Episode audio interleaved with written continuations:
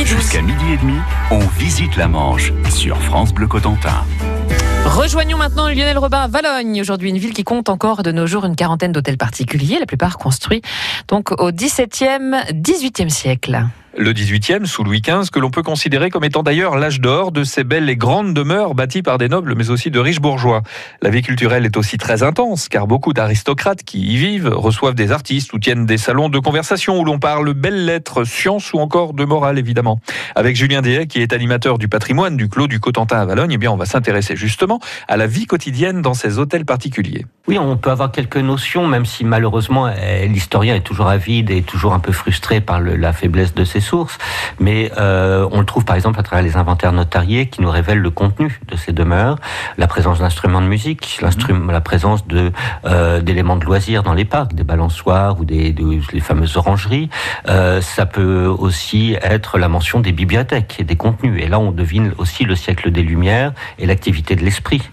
On le trouve aussi dans quelques textes plus littéraires sur des chroniques qui relatent justement les prétentions culturelles du Vallonnier. Et ça, c'est assez amusant de voir comment au XVIIIe siècle, Valogne finit par se faire une réputation euh, justement quant à ses prétentions et ses ambitions culturelles. On rigole dans la pièce Turcaré de Le Sage, jouée sur les boulevards parisiens en 1770 ou 71, donc qui fait un grand succès à l'époque, mais qui met en scène justement la figure même du noble plus royaliste que le roi, euh, prétentieux et en même temps provincial. Bon, ça, c'est la figure qu'on qu trouve dans Turcaré. Et on peut mettre à la plombe des dizaines d'autres textes qui euh, relatent souvent le portrait de la femme vallonnière. C'est assez amusant, la, marquise, la comtesse la dont le langage est tellement empoulé que ça fait marrer euh, jusque dans la base d'Ordogne et sous les contreforts du Pyrénées. C'est-à-dire qu'on, voilà, là, il y a Madame, enfin voilà, c'est Monsieur le coursier de vos éloges, tel phaéton passe sur les reins de, voilà, de ma profonde sensibilité. Enfin, des, des trucs complètement dingues qui, qui, qui montrent qu'il y a effectivement une sorte d'effervescence,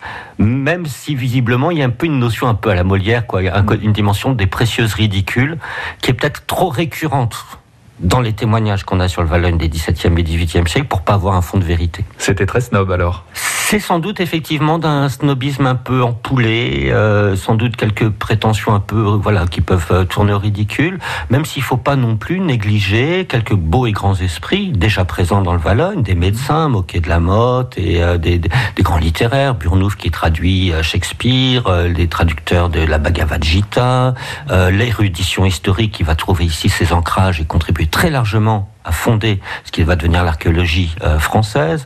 Donc il y a en même temps un background solide de quelques grands esprits, des correspondants de Buffon, des gens qui contribuent à faire le siècle des Lumières, contemporains de l'abbé de Saint-Pierre, euh, voilà, donc et qui donneront les Tocqueville du siècle suivant, effectivement. Donc il y a aussi, comme il y a toujours eu à Valogne et en Cotentin, un niveau élevé de l'esprit, de la connaissance et de l'exigence intellectuelle. Pour revenir à titre d'exemple sur ces intellectuels valloniens, on peut citer Émile Burnouf, qui va traduire du sanskrit au 19e siècle la Bhagavad Gita, l'un des écrits fondamentaux de l'hindouisme. Et la suite de la visite avec Lionel Robin, ce sera dans quelques petites minutes maintenant.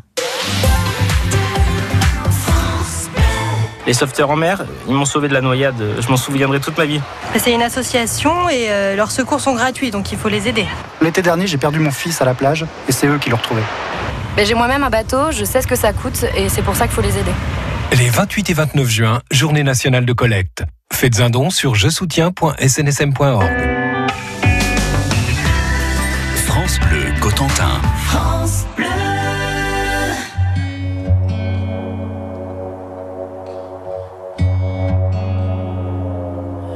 Départemental 106, c'est comme si c'était hier. Un mardi soir de février, sur un deux roues en solitaire. Il roulait tranquille, heureux sur sa planète, quand soudain au loin réverbère. Dans les phares du break, filant sous les étoiles, jaillit un éclair. Ses mobilettes en vol plané, en mille morceaux de lui cassés avec la malle foutue en l'air et les projets dans les débris et la poussière au ciel. On n'est pas seul sur la terre, me dit un jour l'homme de fer.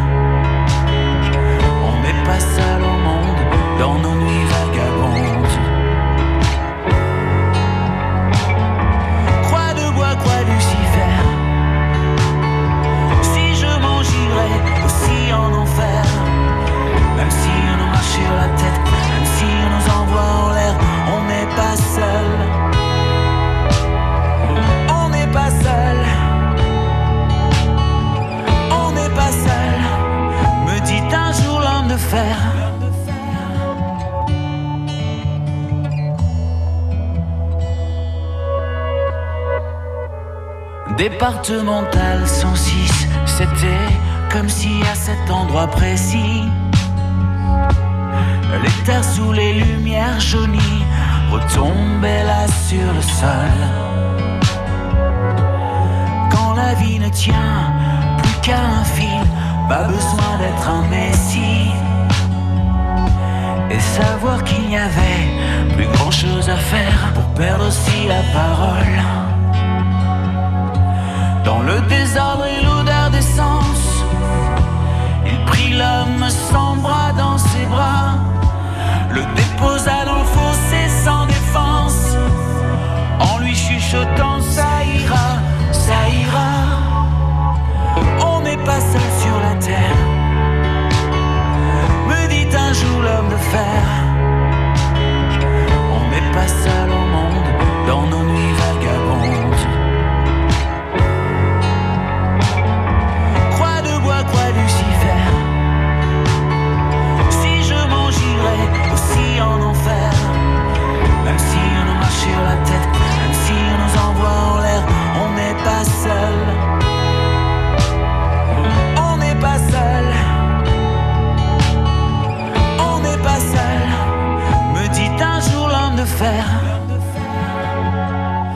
Et comme un animal se fait la malle, le chauffard s'est barré, c'était fatal.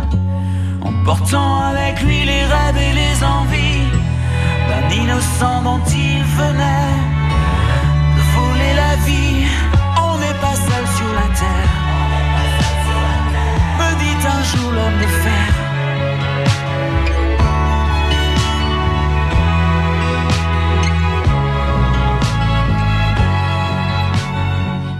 La nouvelle chanson de Pascal Obispo, On n'est pas seul sur la terre.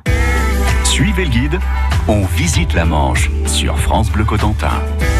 Suite de la visite, de la visite pardon, à Valogne avec Lionel Robin.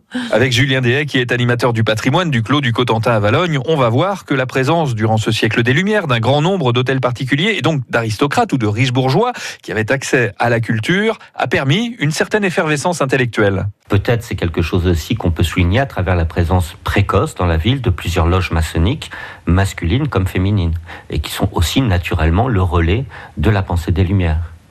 Peut-être aussi on peut l'évoquer à travers l'action, par exemple, la famille Hude Caligny qui réside à l'hôtel Grand Val Caligny, grands ingénieurs du roi, qui sont à l'arrière-plan de la création même du corps des ingénieurs du roi, et en bons représentants des Lumières et francs-maçons eux-mêmes, défendent le mérite contre la naissance et la seule noblesse. Donc il y a quand même des indices et des signaux nombreux qui montrent qu'au-delà de nos précieuses ridicules locales tellement vivantes et amusantes, on a aussi de vraies charpentes intellectuelles. À propos d'intellectuels, justement, au 19e siècle, l'écrivain Jules Barbet d'Aurevilly fréquentait beaucoup les salons de ces hôtels particuliers vallonniers. Barbet d'Aurevilly, et c'est aussi quelque chose qui définit, je pense, assez profondément son regard sur le Cotentin, sur Valogne en particulier, et une part de sa littérature, c'est que lui, il, il, décrit finalement un désastre. Il décrit l'après de la Révolution 1789, mmh. qui est vécu pour lui, en bon royaliste, euh, ultra-catholique et autres, euh, comme un voilà, comme un désastre et, et, comme même une chute au sens presque biblique du terme. Euh, donc, ce qu'il décrit, c'est un peu justement une ville éteinte, exsangue, quand il parle des fantômes, mmh. ce qu'il vient chercher lui-même en tant que revenant, hein, revenant à Valonne, comme il le décrit par la diligence ou par le train, ce sont les revenants, ce sont les traces disparues de cette ancienne noblesse euh, qui a déjà été largement supplantée par la bourgeoisie ou dont les demeures chancelantes sont déjà euh, justement euh, éteintes derrière leurs persiennes closes. Donc c'est surtout l'expression d'une nostalgie et d'une puissance éteinte. Que sont devenus tous ces hôtels particuliers? On sait que la guerre est passée par là, mais il y en avait 200 au XVIIIe siècle. Aujourd'hui, quelques-uns. Oui, alors c'est vrai, bon, on, arrive à des décomptes euh, jusqu'à environ 80, euh, jusque dans le, avant la, la, Seconde Guerre mondiale. Euh, les bombardements de 1944, on a emporté plus que la moitié. Hein. On, on, arrive, on passe de 4, enfin un peu moins peut-être, on a autour de 40 ça dépend un peu comment on place le curseur.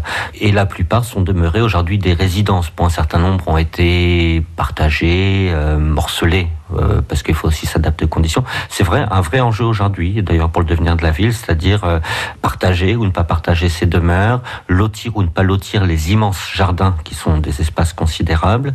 Mais ça, ça constitue encore aujourd'hui, pour la pensée urbaine, pour l'aménagement de l'espace de, la ville, euh, ça reste quelque chose d'extrêmement pressant. Julien Diet, qui est animateur du patrimoine du Clos du Cotentin à Valogne. Merci Lionel. Et vous pouvez réécouter sur francebleu.fr, donc l'émission consacrée à Valogne, le petit Versailles normand. Dans quelques minutes, c'est une association que je vais recevoir euh, qui euh, vraiment va vous épater.